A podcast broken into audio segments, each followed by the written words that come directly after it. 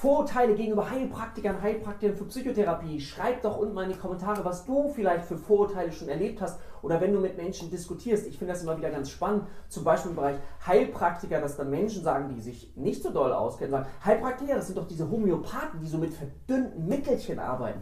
Also eine Sache wird sehr, sehr stark verkürzt. Da wäre ich immer vorsichtig, weil wenn wir alleine in dem naturerkundlichen Bereich sind, dann wissen wir, es gibt über 400 verschiedene naturerkundliche Verfahren und eins davon ist die Homöopathie und es gibt eben ganz, ganz viele Verfahren, die sind wissenschaftlich evaluiert, wie die Phytotherapie. Da gibt es ganz, ganz viele Wirknachweise und dann andere Bereiche oder Verfahren, die aus dem Bereich der Erfahrungsheilkunde kommen. Also es lohnt sich, sich differenziert mit diesem Thema auseinanderzusetzen und vielleicht triffst du auch immer wieder auf Menschen, die sehr schnell denken und gleich so dieses Vorurteil haben, dann schreib das unten mal in die Kommentare, mich interessiert das, dann kann ich das mal so Schritt für Schritt aufnehmen, damit wir uns alle besser aufklären können, um ein besseres Gesamtbild von diesem Berufsbild zu bekommen.